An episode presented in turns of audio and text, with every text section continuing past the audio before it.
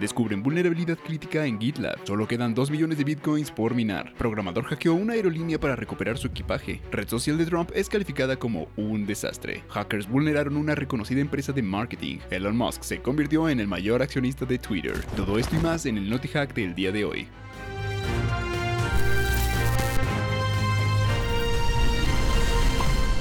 Bienvenidos sean todos ustedes a Hackwise, yo soy César Gaitán y les quiero dar la bienvenida a este, el Noti Hack, donde platicaremos acerca de las noticias más relevantes de tecnología y de ciberseguridad de la semana.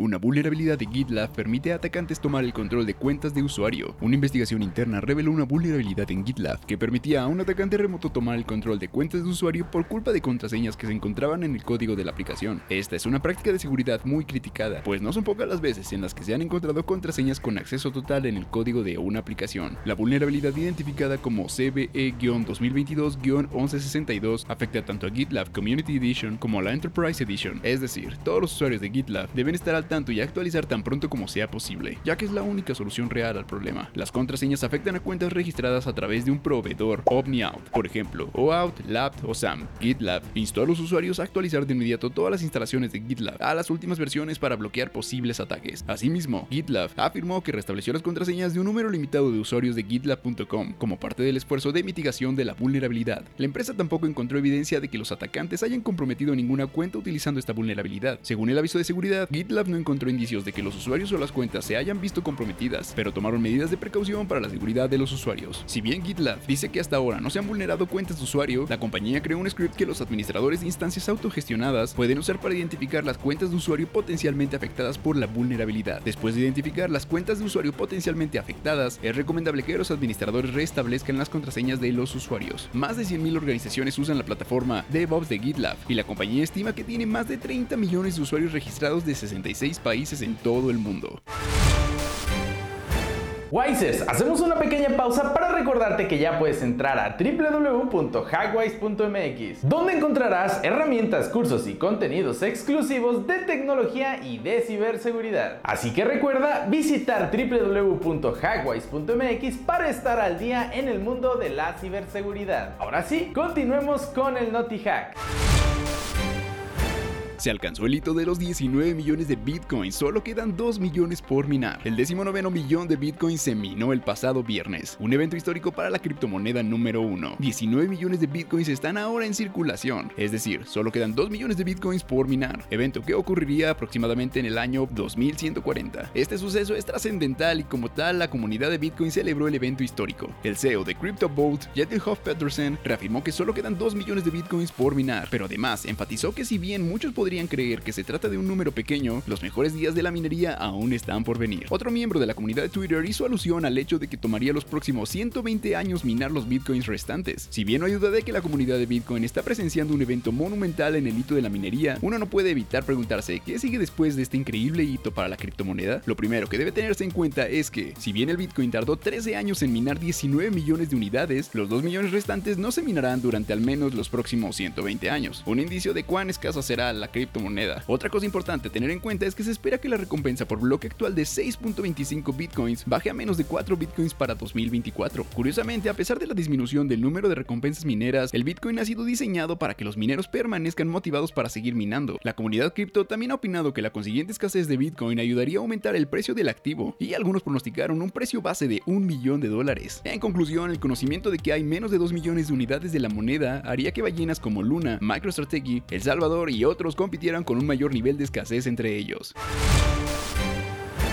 Un ingeniero hackeó el sitio web de una aerolínea para recuperar su equipaje perdido. Las situaciones extremas requieren medidas extremas tal como lo demostró un sujeto que perdió su equipaje. Un ingeniero de software logró acceder a la base de datos de la página web de una aerolínea de la India para recuperar su equipaje extraviado. Nadan Kumar, de 28 años, ingresó a la base de datos de la compañía aérea Indigo y encontró los detalles de contacto de un pasajero que se había llevado su equipaje por error. El hombre compartió su hazaña en su cuenta de Twitter y se volvió rápidamente viral tras explotar una vulnerabilidad técnica en el sistema de la aerolínea Kumar escribió que comenzó por comunicarse con el servicio de atención al cliente de la compañía para solicitar el número de teléfono o el correo electrónico del otro pasajero, pero le informaron que no se podían revelar datos personales de otros clientes. Ante la falta de respuesta, Kumar decidió ponerse manos a la obra por sí mismo y, usando el número de registro del nombre del otro pasajero, PNR por sus siglas en inglés, presente en la tarjeta de embarque que también por error había sido intercambiada con la suya, pudo acceder a los datos de la reserva que estaban en la base de datos del sitio web de la aerolínea. Kumar afirmó que logró su momento hacker después de que todos los intentos fallaron. Su instinto de desarrollador se activó y presionó F12 en el teclado de su computadora. Abrió la consola de desarrollador desde la página web de Indigo y comenzó el flujo de verificación con el registro de la red activado. Finalmente encontró el número de teléfono y el correo electrónico del pasajero con quien se había intercambiado involuntariamente el equipaje. Estos datos le sirvieron para poder intercambiar sus equipajes. El desarrollador realizó una serie de sugerencias a la aerolínea para que mejore su atención al cliente y a la seguridad de su sitio web. No obstante, la empresa aseguró que siguieron sus protocolos de atención al cliente y que en ningún momento la página web se vio comprometida.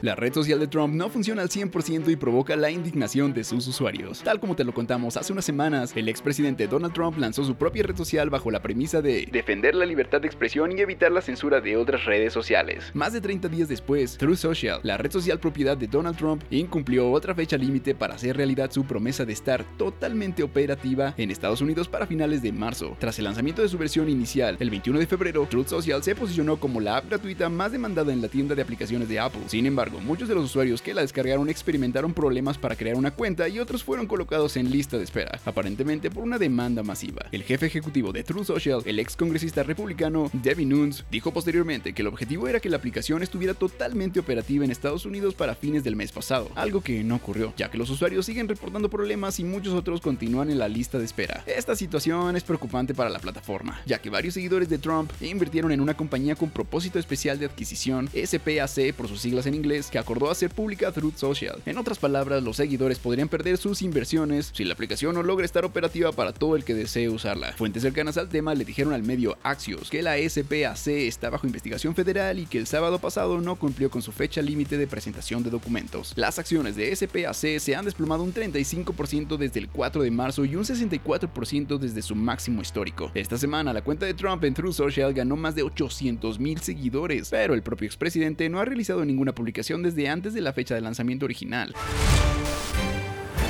Ciberdelincuentes hackearon MailChimp para robar billeteras de criptomonedas. La reconocida plataforma especializada en marketing por correo electrónico, MailChimp, confirmó recientemente que hackers utilizaron una herramienta interna para robar datos de más de 100 de sus clientes. Como era de esperar, los datos fueron utilizados para realizar ataques de phishing contra los usuarios de servicios de criptomonedas. El incidente fue confirmado a la prensa por MailChimp el lunes, pero salió a la luz durante el fin de semana cuando los usuarios de la billetera de criptomonedas de hardware, Trezor, reportaron que fueron atacados por sofisticados correos electrónicos de phishing. El jefe de de seguridad de MailChimp, CEO Van Smith, dijo que la empresa se percató del incidente el 26 de marzo cuando detectó el acceso no autorizado a una herramienta utilizada por los equipos de atención al cliente y administración de cuentas de la empresa. Aunque MailChimp desactivó las cuentas de los empleados comprometidos después de enterarse de la intrusión, los hackers aún pudieron ver alrededor de 300 cuentas de usuarios de MailChimp y obtuvieron datos de 102 de ellas. Sin embargo, los detalles del hackeo muestran que el compromiso de las herramientas internas de MailChimp fue solo una pieza de un rompecabezas más grande. Una de las listas de correo electrónico robadas se usó para enviar una notificación de violación de datos falsa a los clientes de Trezor, instándolos a descargar una nueva versión de la aplicación de escritorio Trezor Suite. De hecho, el correo electrónico dirigía a los usuarios a un sitio de phishing que albergaba una versión falsa de la aplicación. La versión falsa estaba diseñada para robar la frase inicial que permitía a los ciberdelincuentes obtener el control total de la billetera de criptomonedas de un usuario. Actualmente no está claro si algún usuario de Trezor le robaron fondos por el ataque. Trezor dijo que el ataque fue excepcional en su sofisticación y claramente planeado con un alto nivel de detalle. Hasta el momento, el análisis de MailChimp concluyó que los atacantes se centraron en obtener datos de los usuarios en los sectores de criptomonedas y finanzas. Ante tal situación, si eres usuario de dispositivos Trezor, debes reportar cualquier intento de phishing directamente a security.trezor.io.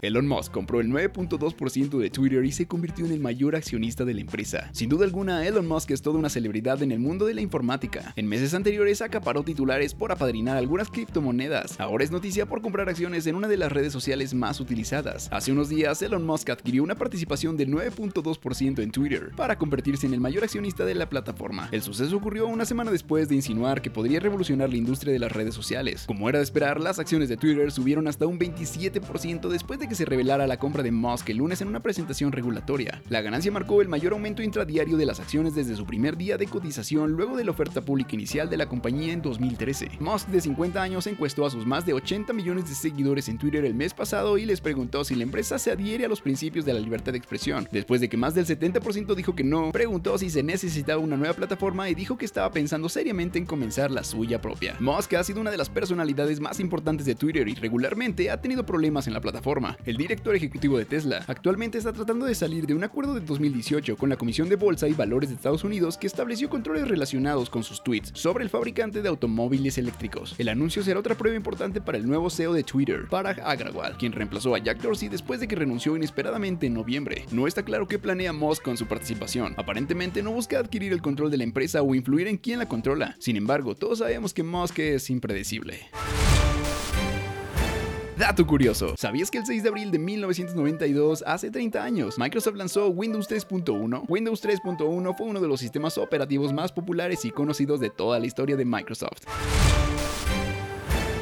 Recuerdo que ya se encuentra el Naughty Hack semanal en tu plataforma de podcast favorita. Te dejo los enlaces aquí abajo en la descripción. Amigos míos, eso ha sido todo por el Naughty Hack del día de hoy. No olvides suscribirte para estar actualizado e informado acerca de las últimas noticias de ciberseguridad. Recuerda que mi nombre es César Gaitán y esto fue Hackwise. Nos vemos hasta la próxima.